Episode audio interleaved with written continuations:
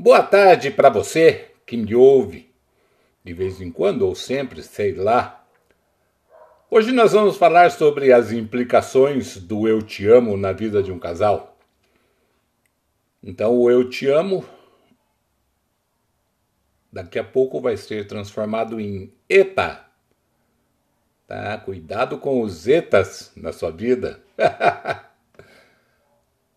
Você que é solteiro, jovem, bonito, livre, leve, solto, não imagina quão perene é esta situação.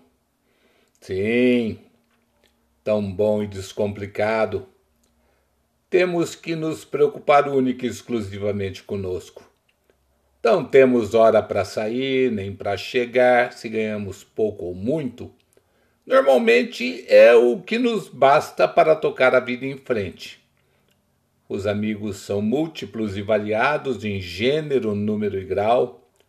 Os lugares que frequentamos são sempre ótimos e as encrencas que arrumamos resolvemos à nossa maneira.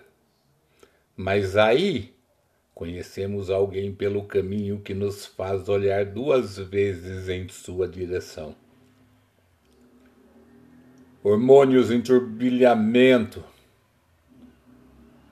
esperma subindo para o cérebro, cueca apertada, feromônios espalhados no ar, aquela bendita química de pele, beijos, abraços e salada mista moderna. Acabamos adquirindo um produto sem prazo de validade determinado e sem manual de instruções, que fatalmente nos guiará para o profundo mar da depressão e transtorno bipolar afetivo sem contar com os vários adjetivos e sobrenomes que iremos adquirir de lambuja. Portanto, antes de dizer um eu te amo, compreenda de uma vez por todas as implicações que vêm no bojo oculto dessa frase tão corriqueira hoje em dia, porém tão mal empregada pela maioria das pessoas, que de agora em diante trataremos como ETA. Então vamos para as implicações do ETA na vida de um casal. Primeira implicação: só diga ETA a alguém quando ETA significar mais que tesão, atração e sexo. É, porque se você disser um ETA para alguém baseado nisso, a coisa vai complicar. Segunda complicação. Junto com o ETA virão cobranças, ciúmes, melação em demasia, dedicação exclusiva exigida, contrariedades e vinganças. Terceira implicação. O ETA será o maior causador da sua bancarrota financeira Quarta implicação. ETA e amigos de farra são incompatíveis, bem como amigos e amigas que te dão beijinhos ao te encontrar, ex-namorados, namoradas, colegas de faculdade, ficantes de todo tipo, homens e mulheres desconhecidos que te dizem oi na rua com um sorrisinho no canto dos lábios.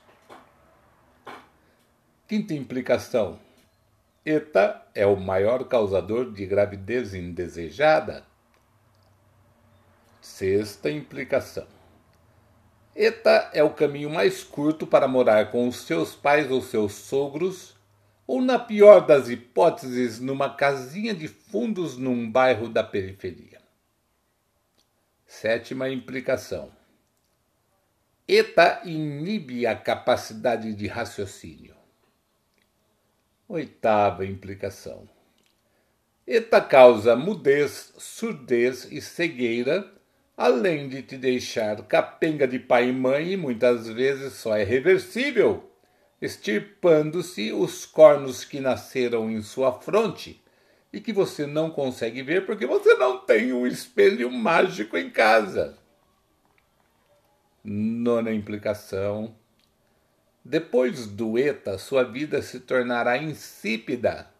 Seus amigos se afastarão como se você tivesse pego uma doença contagiosa. Teatro, cinema e baladas, nem pensar, pois o dinheiro não vai dar. Sair de carro? Só para o imprescindível, tipo comprar camisinha e pílula anticoncepcional na farmácia. Décima implicação. Com o ETA, oito anos de namoro, sonhos e planos. Cinco anos de casados, sonhos e planos. Mas depois vem os filhos e aí nos preocupamos. Isso eu roubei do Zé Rodrigues, tá? Décima primeira implicação. Filhos são uma subsidiária do ETA e principais causadores dos seus cabelos brancos se eles não caírem antes. Décima segunda implicação. Esse tipo de ETA dos filhos lhe trará inúmeros adjetivos tais como velho careta, ditador, burro, idiota, sem noção, aparecido e ridículo, entre outros. Décima terceira implicação. O ETA dos filhos camufla suas virtudes de provedor, educador e orientador. Décima quarta implicação. O ETA será o pomo da discórdia entre você e seu ou sua parceiro, parceira, pois haverá sempre entre vocês uma subsidiária do ETA no meio do problema. Décima quinta implicação. Com tudo isso, não quero dizer que usar o ETA seja um problema. Não, mas saiba como, quando e com quem usá-lo. Não vá dizendo ETA a qualquer um, porque ETA é sublime e ao mesmo tempo sublimador. ETA é abstrato e dura, dura.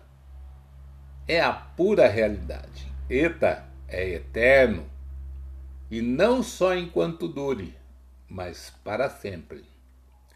Décima sexta implicação e última aqui neste caso. Caso você se desvencilhe do ETA que atazanou sua vida, previna-se contra recaídas, pois um ETA conhecido fica muito mais resistente e seus sintomas é, não mudam. Tente um ETA novo, mas leia atentamente o item 15 deste texto. Infelizmente, o custo de liberação de um ETA antigo é caríssimo. Normalmente 50% dos seus bens e mais pensão para as subsidiárias ETAs na base de 30% dos seus proventos. Portanto, preste bem atenção e ouça novamente essas implicações, porque as implicações do ETA na vida de um casal são bem complexas. Muito complexas. Entendeu, meu amigo?